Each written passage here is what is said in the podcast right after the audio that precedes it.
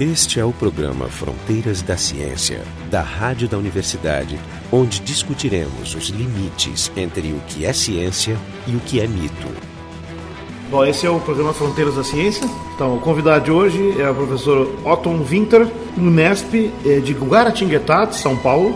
O Otton é físico, trabalha com modelagem em astronomia, temas de astronomia e astrobiologia, né, como nós vamos ver.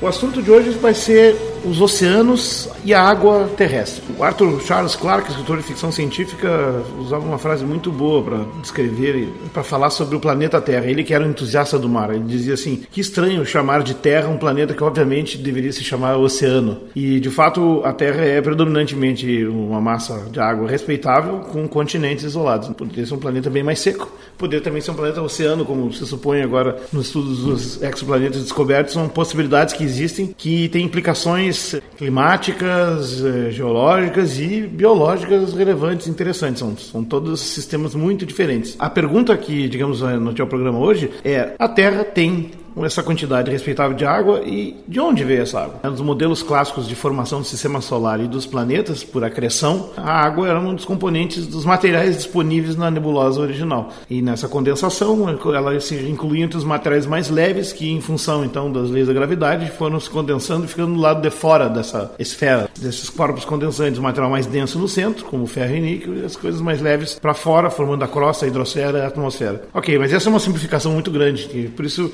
eu passo a palavra para o Proton. De onde vem os nossos oceanos? A evolução das teorias aí ao longo do tempo, né? Uma ideia inicial é que na, na própria região onde se formou a Terra, você já teria uma água aqui local e você poderia ter a Terra foi formada por acreção de corpos menores até atingir a atual massa e aí você poderia ter já uma quantidade de água que depois iria para sua estaria finalmente no final da evolução na sua superfície e seria a água local. Mas quando em estudos de, de estrelas e discos protoplanetários de, que são feitos, observações, nota-se que na realidade a temperatura, a expectativa de temperatura nessa região, aqui onde localiza-se a Terra, que a gente coloca como sendo uma unidade astronômica, né, uma unidade de distância Sol-Terra como sendo uma unidade, a temperatura seria tal que a gente não conseguiria ter água aqui no estado líquido durante esse, esse período. Estava então, tudo em forma de, de, de minerais derretidos, né? temperaturas sim. centenas de graus. Exato. Então é, é, existe uma, uma linha né, que a gente coloca aí, umas teorias, que seria a linha do gelo, que é a partir de onde você conseguiria manter a água, é, a existência de água, que seria acima de duas, duas unidades e meia unidades astronômicas. Então a Terra está uma unidade astronômica mais que o dobro dessa distância do Sol, é que você teria essa, essa região onde Qual você é a distância de Marte? Um pouco mais de uma e meia unidade astronômica. Então, seria além de Marte. Além de Marte. É, seria exatamente. na região que a gente chama a região do cinturão principal de asteroides, entre Exato. Marte e Júpiter. Então, a partir nessa... dali é tudo gelo, a água não conseguiria pela insolação apenas. Exatamente. Só pela temperatura é. você empurraria essa massa de água além dessa linha. Então a ideia de ter se formado a água originalmente aqui não, não vinga a princípio por causa disso. Aí, historicamente, a principal teoria proposta de trazer água para a Terra eram, são os cometas. Os cometas. Por quê? Porque um cometa normalmente ele tem 70, 80% da sua composição é água. E essa era a, teoria mais bem aceita até, digamos, algumas décadas, duas décadas atrás. Quando há medidas né, em cometas da, da, da, razão deutério hidrogênio, uhum. então você pega, na realidade, deutério como se fosse um, um, hidrogênio, um átomo um pouco mais pesado dele. Então essa razão é medida em cometas mostrava valores que são ah, em torno de duas vezes omitido na água da Terra. Então isso ficava um pouco incompatível, quer dizer, se a água viesse todas os cometas, a gente teria que ter outra razão, deutério e hidrogênio, esse parâmetro uhum. de medida, com a água da Terra. O que tu está falando é muito importante, ou seja, é possível meio que, digamos, traçar o DNA da água. Ou seja, olhando a composição dela, com água é feita de hidrogênio e oxigênio, também tem moléculas de água feitas por deutério e oxigênio e hidrogênio. Tem DOH e DDO. Tem essas duas moléculas. Então você pode ver a proporção dela, vai ser, digamos, a quantidade de moléculas que são com, esses, com esses átomos seria proporcional à disponibilidade no local dela. E aí você faz a razão entre quanto tem de deutério e quanto tem de hidrogênio. E a que é conhecida da, da Terra é um valor e a que é medida em cometas é o dobro. Mas todos os cometas ou tem uma diversidade? Não, existe, na realidade, não existe uma quantidade muito grande de cometas que foi medido isso. Diria em torno de meia dúzia, oito. Examinando a luz, dá para concluir isso? É a partir daí que é feita a espectroscopia, e espectroscopia. é daí que, se tira isso. Então isso é, é um dado até bastante recente. Em 2011 foi observado em um cometa em particular, em que nesse cometa é, a razão hidrogênio é parecida com a da Terra. E os cometas eles têm basicamente existem duas, duas, dois grandes grupos, origens deles, né?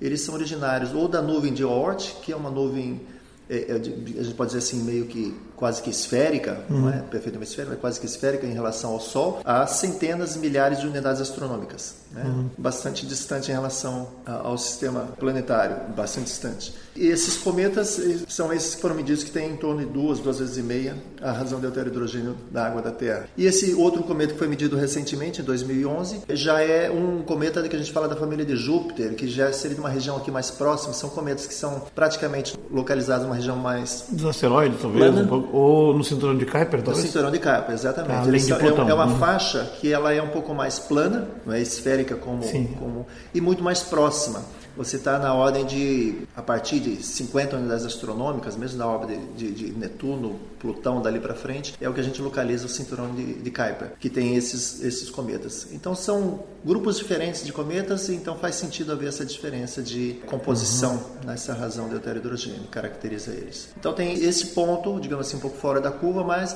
de qualquer maneira a, a ideia dos cometas começou a ser um pouco não aceita integralmente como sendo a única fonte. A partir de então, estudos mais. Muito se estudou com relação à espectroscopia, composição dos asteroides, do cinturão principal de asteroides entre Marte e Júpiter, nas últimas duas décadas, duas, três décadas. E, e começou a, se, a verificar, a tirar informações a partir da espectroscopia dos, dos asteroides. E você tem meteoritos na Terra, e você faz paralelos entre eles e tenta identificar, classificar, fazer uma, uma, certa classificação entre os asteroides e os meteoritos, que têm composições similares, e aí você consegue tirar mais informações dos meteoritos que estão em Terra, fazer experimentos com eles. Tu diz do conteúdo de água deles?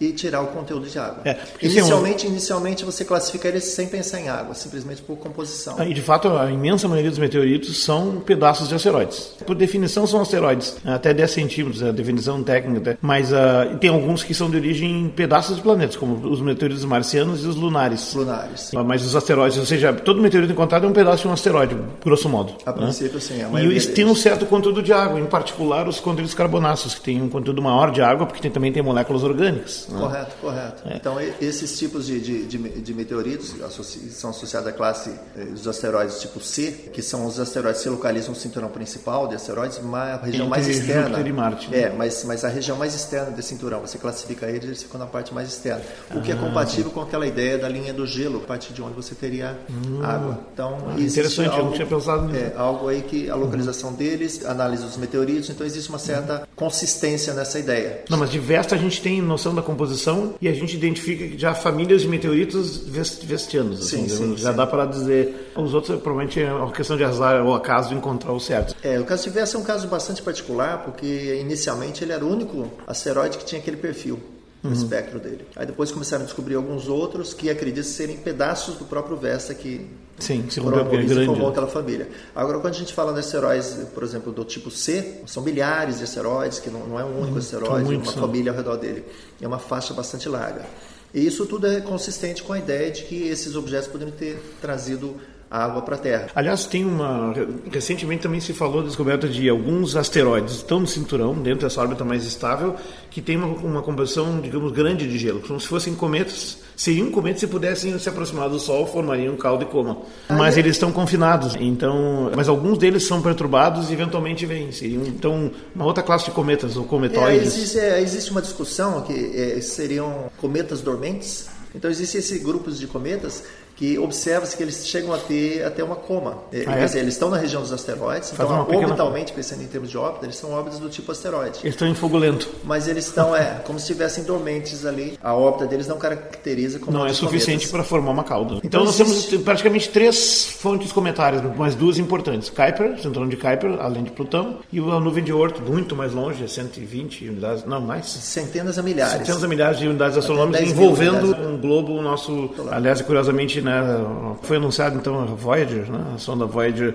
que digamos ultrapassou a linha da, da heliopausa, mas está bem longe ainda de atingir a nuvem de Oort do nosso ela é sistema. É ela tecnicamente já está no espaço interestelar, porque aí é o local onde cessa a pressão do vento solar, ou pelo menos ela se iguala, entra em equilíbrio com a pressão do vento da estrela mais próxima naquela direção. No, no entanto, a nuvem de Oort ainda está mais longe. Porém, ela pertence ao nosso Sol, ao nosso é, sistema. Está né? dentro do limite gravitacional, está no limite gravitacional do sistema solar. É então, a gravitação é uma coisa e a pressão solar é outra, né? Correto, é. Então, uma acaba sendo limites distintos, mas ela ainda está sob o domínio gravitacional do Sol. Uhum. Essa nuvem toda. Dois parâmetros diferentes. Vamos tentar imaginar como é que era na Terra primitiva, então. Assim, como é que você imaginou a condensação? Eu vejo as descrições de geólogos e outros falando da evolução do planeta, enfim, desses pequenos corpos com mais ou menos gelo, semelhantes a esses asteroides, asteroides desses cometas dormentes ou cometas ainda se combinando todos, se acrescendo com sem muita violência, né, mas comprimindo gravitacionalmente e, e separando, comprimindo e expulsando os materiais mais leves para a superfície. E os mais pesados, vamos dizer assim, precipitando rumo ao centro, né, formando de fato aquela organização diferenciada que nós temos no planeta, que é a diferenciação planetária. É, a partir de uma certa massa crítica Isso. você começa a ter diferenciação. Então você tem que pensar em objetos que eles passam a ter de centenas de quilômetros em diante, uhum. né? se você pegar um asteroide tem menos de 100 quilômetros, de alguns quilômetros, geralmente ele não é diferenciado, ele não tem essa estratificação. Você consegue ah. detectar que ele, ele passaram pelo processo de estratificação, nessa né? diferenciação. Uhum. Então o planeta também, então, quer dizer, quando passou a atingir uma certa massa mínima, aí a gravidade, a autogravidade faz essa estratificação e formada. É. Inclusive aumenta camadas. muito a temperatura, que também recebe uma contribuição de isótopos, tipo potássio 40 e tal. A temperatura sobe muito, os minerais se fundem e isso facilita a dinâmica de concentrar no meio o ferro e o níquel, que são os predominantes em densidade e para fora os mais leves. A coroa terrestre é toda de metais leves, um pouco ferro, um pouco níquel, comparado com o núcleo. Aí você vê meteoritos é, sideritos que são basicamente uma quantidade espantosa de ferro e níquel, quase um mineral puro. São pedaços de núcleos de, de asteroides que cresceram a ponto de se diferenciar e depois foram rompidos e disseminados. Então, digamos, é uma coisa mágica, mas um meteorito é a única forma, o siderito é a única forma de estudar o núcleo da Terra. Você tem uma ideia como ele é. E é uma mineralogia completamente louca e diferente, né? Sim, sim. E esse é. processo de colisão é que acaba sendo uma parte que a gente trabalha bastante, que é uma parte na dinâmica, porque como a gente está falando, ó, se não, os cometas eles cruzam a órbita da Terra, chegam muito próximo ao Sol, uhum. então a colisão deles com, com a Terra é algo relativamente fácil e natural, estatisticamente falando. Agora os asteroides que estão no cinturão principal, eles têm órbitas, a maioria deles quase circulares. Uhum. Então, no estado atual você não tem é, a chance de objetos que estão no cinturão de asteroides cruzarem a órbita da Terra são mínimas. Ocorrem, mas são processos muito lentos. Na realidade, elas não saem de lá e cruzam a órbita da Terra. As órbitas deles são muito circulares. Eles são perturbados, começam meio que a migrar, passarem mais próximo de Marte e depois entrarem para a parte interna de Marte, entre Marte e a Terra, que são os NEAs, Near Earth Asteroids, são os objetos. Ah, uma outra classe tentando monitorar. São principal. É uma classe daqueles que evoluem dessa região. E essa evolução. E tem órbitas mais, mais doidas? Sim, sim. Eles passam a cruzar elípticos. as órbitas. Quanto mais eles cruzam órbitas, eles são mais tem órbitas caóticas. Então a dinâmica deles é bastante interessante e aí existe toda uma probabilidade de fato de ocorrer colisão. Caóticas porque eles vão interagindo com os planetas à medida que vão fazendo, como eles estão em posições sempre diferentes. Pequenas perturbações são adicionadas aqui e ali e a Você rota pode ser, prever é, em, pode ser mudada. Escala de tempo grande. A cada volta vai parando num lugar diferente, no fim ele pode se aproximar ou pode se afastar. É? Exato, é? exato. O, o, encontro próximo ele, ele é um fator de desestabilização. Então você não consegue prever com muita precisão que vai ocorrer no longo prazo. Se ele tem um encontro próximo, se encontra um pouquinho mais próximo próximo ou menos, a geometria do encontro é um pouco diferente, ele pode ser jogado para a região mais externa ou mais interna. Então você tem esse conjunto, essa família de objetos né, que vieram do cinturão principal para essa região. E mesmo essa vinda do cinturão principal para essa região, ela ocorre devido à dinâmica desses asteroides com Júpiter, que é o principal, é o corpo maior que tem no sistema solar, depois da estrela, né, do uhum. Sol, e aí ele provoca dinamicamente ressonâncias com essas regiões. Então, não, não é qualquer objeto do cinturão principal, por exemplo, você pega regiões externas do cinturão principal de asteroides, em que as órbitas são bem estáveis, estão bem próximas não de Júpiter. tem nada que os perturbe. Você tem toda uma faixa de estabilidade, mas dentro dessa faixa você tem como se fossem ranhuras específicas uhum. de instabilidade que são devidas à ressonância. Então você vai ter certas posições, se você pensar em semi-eixo maior da órbita, como sendo uma elipse, né? Então o semi-eixo da órbita elíptica, Kepler já tinha previsto isso, né? A terceira lei de Kepler, dado o semestre, você consegue saber o período da órbita. Ah, sim, então, existem certos semestres que são ressonantes com Júpiter. O que quer dizer ressonante? Tem a mesma frequência, ou múltiplas. Então, você tem, por exemplo, a ressonância 3.1, é uma dessas uhum. regiões, onde você coloca um asteroide lá, ele daria três voltas quando Júpiter dá uma. Mas essa interação com Júpiter faz com que a sua excentricidade comece a crescer. Quando a excentricidade passa de um valor, por exemplo, 0,3, alguma coisa assim, ele começa a cruzar a órbita de Marte. Mas você pega objetos que estão mais próximos de Júpiter que não sofrem isso. Então, quer dizer, uhum. é uma perturbação de Júpiter, mas é um uhum. fenômeno específico de ressonância. E aí esses objetos são as regiões mais internas. Mas esses não são os objetos que têm água. Então eles têm é. importância nesse aspecto. É, então exatamente. essa dinâmica, essa evolução tem importância nesse aspecto, principalmente da, por exemplo, do períodos que a gente teve no passado de grandes colisões com a Terra, como a provável extinção dos dinossauros ser devido a uma colisão e outros, essa, outros, né? e outros casos desse tipo. Mas esses daqui eles não trazem a água esse, esse é o ponto. Uhum. Então, essa aqui é uma dinâmica interessante, uhum. porque esse é o atual. Uhum. Então, o passado é que trouxe a água, que formou a Terra. Então, aí a gente entra em questões que Júpiter não poderia estar exatamente onde ele está. Ah, é? Ele teria migrado, ele teria alguma excentricidade na sua órbita que hoje em dia é muito pequena, é quase circular. Ele Mas no passado ele teria tido, é. E aí durante esse período, assim que Júpiter teria se formado, Júpiter e Saturno, a interação com Saturno também é muito importante. Ele é razoavelmente grande. Isso provocaria desestabilização parte do cinturão de asteroides, no antigo cinturão, não atual. Então, o antigo cinturão já surgiu por uma briga entre o Sol e Júpiter gravitacional, ou seja, não houve ali era um local onde a estabilização gravitacional não era possível. É, existe estabilidade gravitacional até uma certa massa. Você não consegue acretar acima de uma certa massa. Isso, ele Quer dizer, ela é estável até um certo limite. Júpiter, porque Júpiter cresceu rapidamente e dominou a região, então uhum. ele não deixou a sua vizinhança interna e externa. Júpiter está aproximadamente 5,2 unidades astronômicas. Isso e Saturno está 10. Então, 10. quer dizer, entre ele e Saturno não deixou crescer ninguém. Não, nem E, e para dentro também ninguém. Porque mesmo uhum. se vão falar Marte, Terra, isso aí são muito pequenos, uhum. né? Relação o, nome é perfeito Júpiter. É o Deus dos deuses, ele é exatamente isso, egoísta e destruidor. não deixava nada crescer na volta dele. Exatamente. Então, você tem uma região em que você não é que ela é instável, ela é estável uhum. até um certo limite de massa. Então ela não permite a acreção de massa para corpos maiores. Conforme começa a crescer, surge uma disputa gravitacional uhum. em que ele remove dali. Então ele não deixa crescer corpos muito grandes nessa região. Então esse é o programa Fronteiras da Ciência. Nós estamos aqui no segundo workshop brasileiro de astrobiologia em Guarujá e entrevistando o colega Otton Winter, conversando sobre a origem dos oceanos da água terrestre. E, e aliás, tu tens um livro né, sobre relações de interação de três corpos. Rapidamente, só para contextualizar, né? O problema de dois copos é o que Newton fez quatro séculos atrás. Então você pega dois copos, se coloca a dinâmica e ela é um sistema que a gente diz analiticamente solúvel. Você consegue achar uma solução analítica sem precisar fazer qualquer aproximação. Uhum. E a solução daquilo ali é uma cônica, uma elipse, um hipérbole, uma parábola. É um número preciso. Então você tem alguma coisa totalmente regular e previsível. Agora, quando você coloca um terceiro corpo, por menor que ele seja, você, a maior parte do espaço de, de, de, de possibilidades, de condições iniciais, né, a maior parte dele você não tem soluções fechadas. Analíticas. É. Analíticas. Então você, você explora isso numericamente e você acaba tendo um tratamento, entre aspas, assim, um pouco estatístico.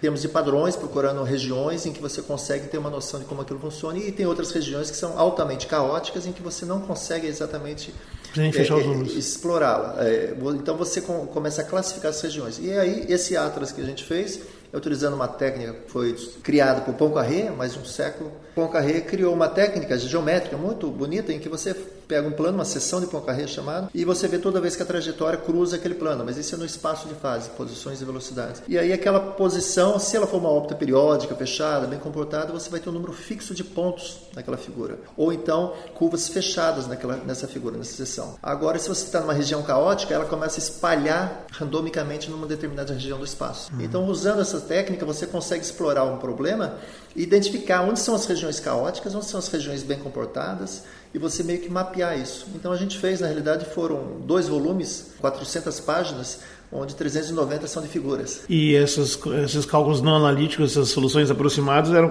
uma coisa que o coitado do Newton não tinha como fazer, e não tinha computador. Exatamente. É. O grande avanço disso né, começou lá com, com o Poincaré, mas realmente só pôde ter um avanço significativo, que é a teoria do caos, nos últimos muito, 50 anos, muito depois recente. do surgimento dos computadores. É, né? Então é, é, um tema fascinante. A lei de Titius Body, Titius Body que, que sobrou dela? Só para dar uma resumida assim na ideia, o que, que é a lei de Titius Bode, que é um, um conceito anterior a toda essa matemática, que pegou a posição das distâncias dos planetas do sistema solar e tentou encontrar alguma regra de distribuição que fosse tivesse uma certa obedecesse uma certa lógica. E de fato tem distâncias que obedecem a uma certa lógica. Isso por isso se chama lei de Titius Bode. Mas a, a, ela não tem uma justificativa física na verdade né? É, na realidade que eu me lembro agora assim de, já tem acho que umas duas décadas, um francês conseguiu mostrar que sempre num sistema dinâmico gravitacional de N corpos, você vai achar uma lei de Titius Bode. Quer dizer, é, a questão é você como você vai definir essa. Na realidade, é uma lei de potências de, em função das distâncias. Por exemplo, a gente tem hoje em dia os planetas solares, vários sistemas, e nenhum deles é a lei de Titius Bode, como ela funciona no sistema solar, ela funciona. Mas você consegue ah, é nenhum, achar... Isso já está mostrado, pelo menos já fizeram esse censo? Não, não que foi. Porque tem um monte de planetas você... multi, multi, sistemas multiplanetários, é, né? Já mas tem nenhum vários. deles bate. Bate exatamente como o nosso, porque teria que bater em função das distâncias, porque basicamente ele depende hum. só de distâncias. Tá, então mas tem particularidades, é, aí seria diferente, consegue... os planetas são diferentes, quer dizer, mesmo dando esses descontos. A linha é a seguinte, esse francês ele, ele mostra que é uma questão matemática. Você pegando a estrutura gravitacional, você vai ter certas posições preferenciais, mas elas variam enormemente em função exatamente das massas dos corpos. Se um corpo é maior, um planeta num sistema, vamos pegar um outro sistema extrasolar, mas que a estrela é igual ao Sol, então para em termos de massa gravitacional. E você tem um planeta do tamanho de Júpiter, mas ele está numa outra posição. Uhum. Então você, e você pode ter planetas maiores ou menores e o espaçamento vai ser outro. A lei de Titius Bode nossa, a que vale para o sistema solar, ou que funciona, que foi uhum. criada visando o sistema solar, não vai funcionar lá, mas você consegue achar uma outra relação similar, equivalente. Uhum. Matematicamente, esse, esse astrônomo mostrou é. que você sempre, devido à estrutura do campo gravitacional, um problema de N-cópula, você sempre vai achar uma fórmula para obter isso. Só que você é como se fosse um brinquedo, você fica mudando os parâmetros e você sempre vai achar uma fórmula. Legal. Então não é. tem um significado físico, não tem uma importância, não tem uma importância é. alguma no sentido físico. Deixa eu destrinchar um pouco mais o conceito de ressonância. Uma ressonância entre Júpiter, seria um não, asteroide, por Júpiter e asteroide, exatamente. Faz essa relação entre os ciclos acabam convergindo para esse valor exato, tipo 2 para 1, 3 para 4, coisas numéricas bem exatas. Por quê? Porque há uma, uma realimentação mútua é, na realidade, o planeta, né, no caso específico, Júpiter e um asteroide, o efeito do asteroide em Júpiter é, é, é, é, é desprezível. É, o que exatamente está acontecendo? A minha voz vai perguntar, o que exatamente acontece na ressonância? Por que, que ela, essa mágica acontece? Não, eu penso no, no balanço de uma criança. Então, você tem uma criança no balanço. Se você pega e impulsiona ela sempre com a mesma intensidade, hum. mas em pontos diferentes, aleatoriamente, então a hora que ela vem, você empurra. Depois, a hora que ela está vindo, você empurra ela mais embaixo. De vez em quando, você vai dar um tranco nela, porque ela ainda está vindo com velocidade e você vai daquele mesmo Você vai ser ineficiente. Então, isso você vai distribuir e o resultado líquido, ele praticamente desaparece. Vai ter um efeito, mas, é mas ele não é significativo. Agora, se você empurrar ele sempre com a mesma intensidade, sem precisar aumentar a intensidade, no momento certo, Na troca você vai movimento, ampliando. Né? Então, no fundo, o que ocorre é mais ou menos isso. Se você pegar uma órbita, pensar dois copos, tem uma estrela no meio, o Sol, a órbita de um asteroide e a órbita de Júpiter. Então, se você pegar a órbita do asteroide, um fator importante na dinâmica orbital é a excentricidade. Então pensa a órbita de Júpiter praticamente circular, mas a órbita do asteroide excêntrica. Não, é mais elíptica. Então tem um ponto mais, mais elíptica, e aí lembrar que o Sol fica no foco, não no centro da elipse. Então o Sol fica no foco. Então você vai ter um ponto que ele vai estar, a órbita, o objeto vai estar mais próximo do Sol, que a gente chama de pericentro ou periélio, e o ponto mais distante, o afélio ou apocentro. E esse ponto mais externo ele chega mais próximo da órbita de Júpiter. Então, para você ter uma ressonância que ela é construtiva, você tem que ter que, quando o, o asteroide está nesse ponto mais distante, Júpiter não está passando por aquela região. Porque se Júpiter estiver passando por aquela região, a força gravitacional vai aumentar, porque está mais próximo, e vai desestabilizar essa órbita. Então, as ressonâncias construtivas fazem com que ele evite ali. Quando Júpiter está passando por ali, ele está exatamente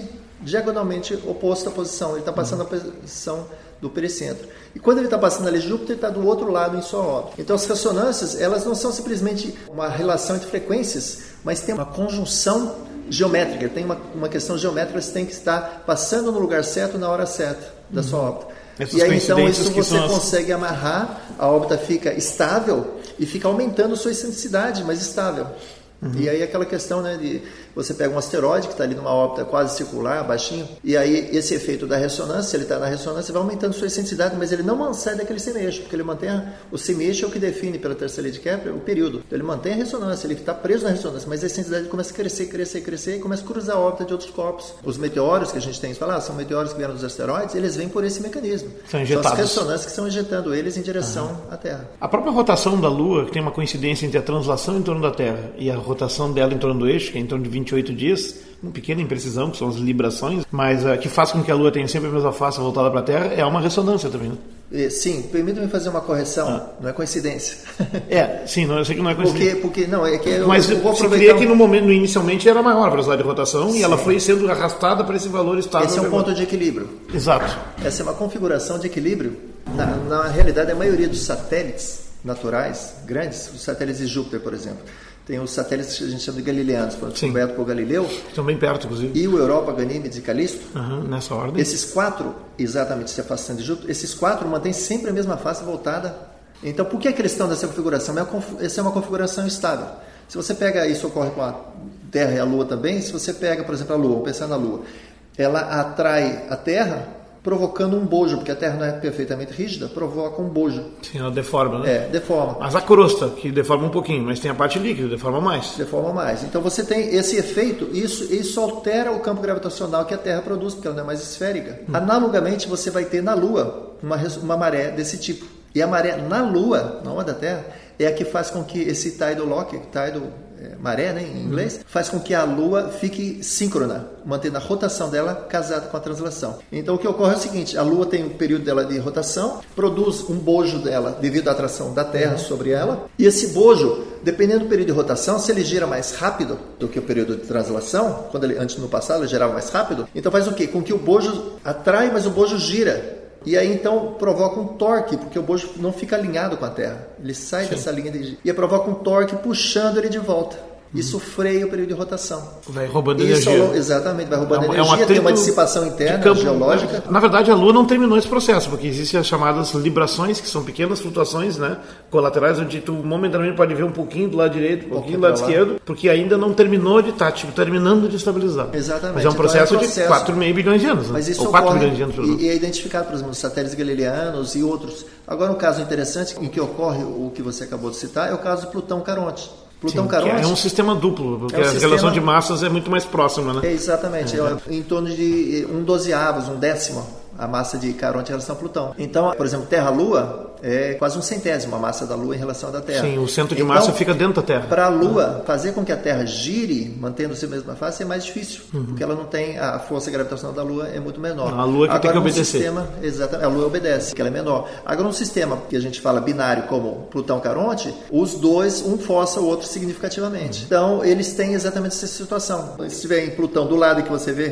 Caronte, ele vai estar sempre ali. Se você tiver do outro lado, você nunca vai ver, porque ela nunca né? completa o ciclo. Para tu ter uma noite romântica, tu teria que fazer turismo para uma certa região que é onde a lua está parada. Ou você pode ver lá no, no horizonte, né? Você Isso pode, pode acontecer com o sistema Terra-Lua com o tempo? Mas na realidade a, a resposta é não. É, assim, hipoteticamente, sim, assumindo algumas coisas. Por quê? Porque existe a outra maré. Essa é a maré do, que fixa a rotação, por exemplo, da Lua em relação à Terra com a sua órbita. Então isso aí está bem fechado, como você falou, tem uma pequena liberação. Essa liberação vai desaparecendo, vai tender a ficar bem fixo. Mas aí tem a outra maré. Aquela maré que a Lua provoca na Terra uhum. faz com que a órbita da Lua vá se afastando. Então, a maré provocada na Lua fixa a rotação é. da Lua. Então, essa outra maré que a, a Lua produz na Terra tem um efeito que é fazer com que a sua órbita vá se afastando. Isso vai. Então, conforme ela se afasta, o efeito da Lua sobre essa maré diminui. Então, a tendência não vai convergir para tornar uhum. síncrona a, a, Terra mostrar sempre a mesma uhum. face voltada para a Lua.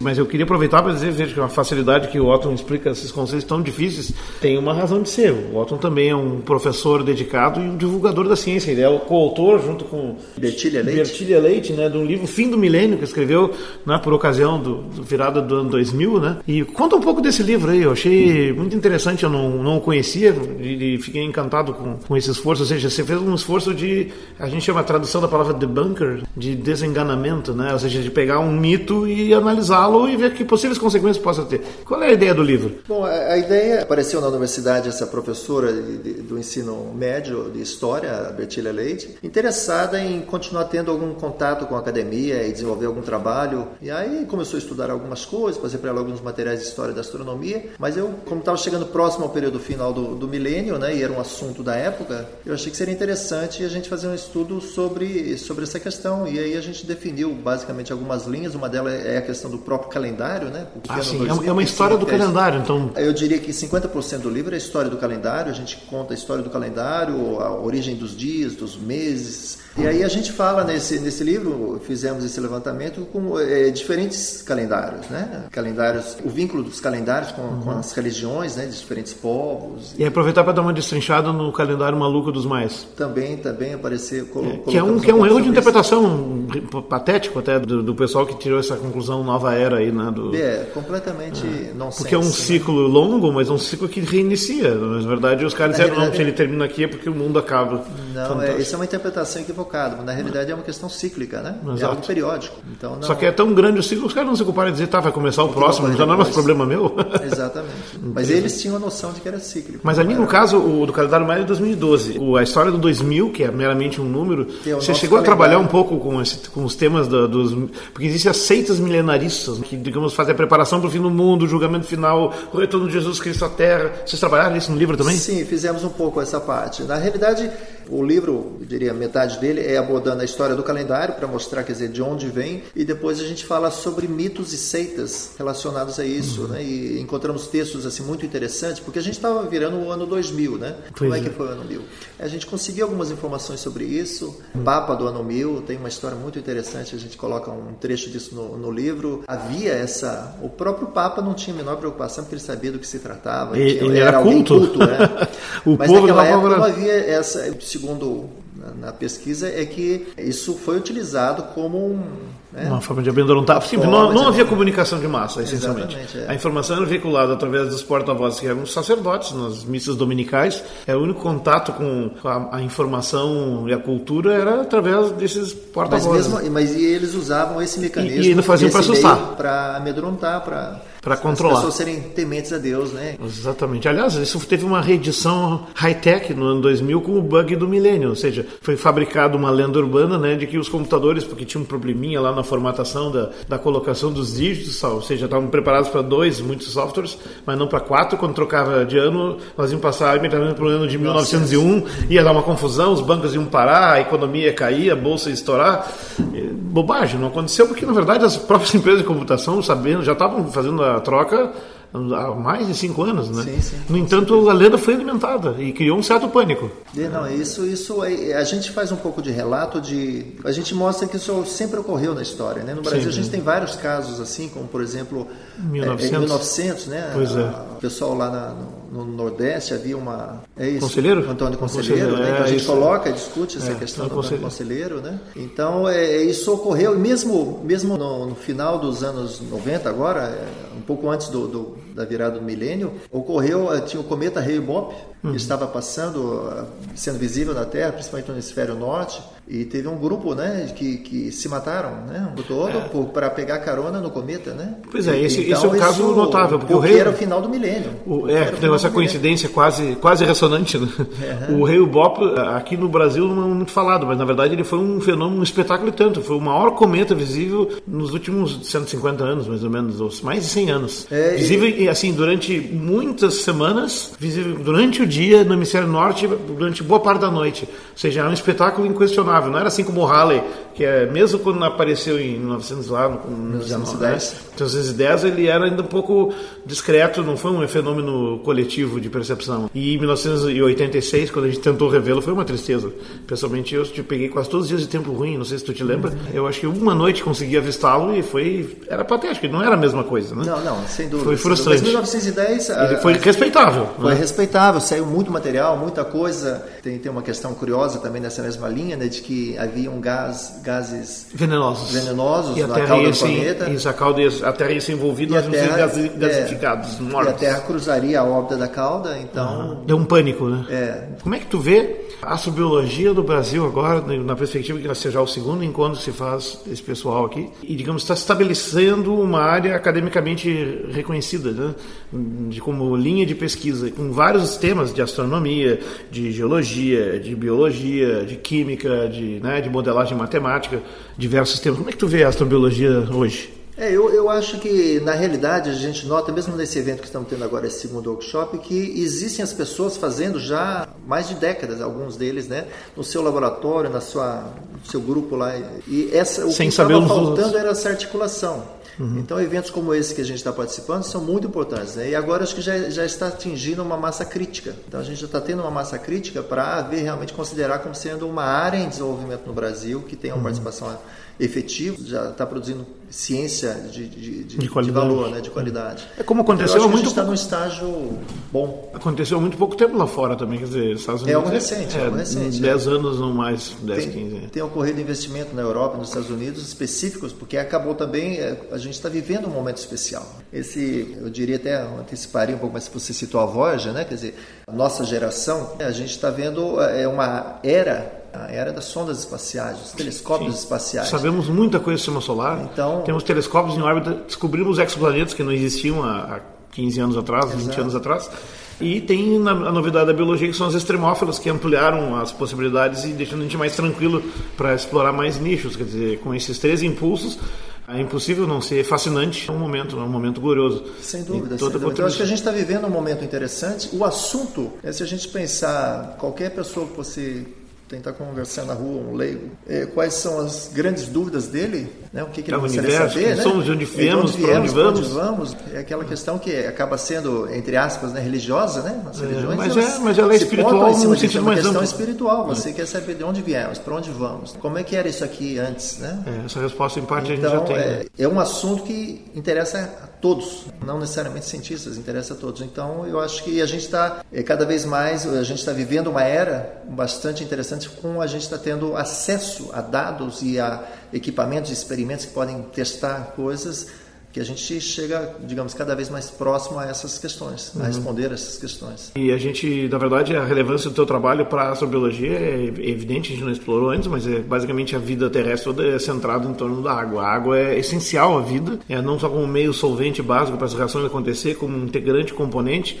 Os nossos corpos são constituídos com mais de 80% de água, basicamente. Então começa por aí. Então, é compreender a origem do oceano é em parte compreender a origem da vida. Então, exatamente a origem dos oceanos, nós como de onde viemos, nós viemos dos cometas, nós viemos parte. dessa acreção original, em parte, e dessa confusão toda que acabou convergindo aqui nesse planeta. É, esse parece. estudo nosso, ele leva a ideia de que em torno de 20% da água que tem na Terra veio do cometa. Esse é então, o, assumir... o, consenso atual, digamos. É, é, é se 20%. a gente assumir que isso é relativamente homogêneo, né, e nós somos feitos boa parte de água, então nós somos então, um quinto... tem uma parte extraterrestre aí dentro se de nós. Se considerar que todo esse material foi parte, todos os átomos constituem a Terra e o resto do sistema solar foram átomos surgidos numa estrela que explodiu, que depois se reorganizou na forma desse sistema planetário, bom, a Irmandade é maior ainda, nós é todos viemos, nós filhos, filhos das estrelas, como diria o Saga. Então, nosso entrevistado de hoje é o Alton Winter, professor da Unesp de Guaratinguetá, São Paulo, trabalhando com esses modelos de origem do oceano e da, da água terrestre. Se foi o Fronteiras das Ciências. O programa Fronteiras da Ciência é um projeto do Instituto de Física da URGS, técnica de Gilson de Césaro e direção técnica de Francisco Guazelli.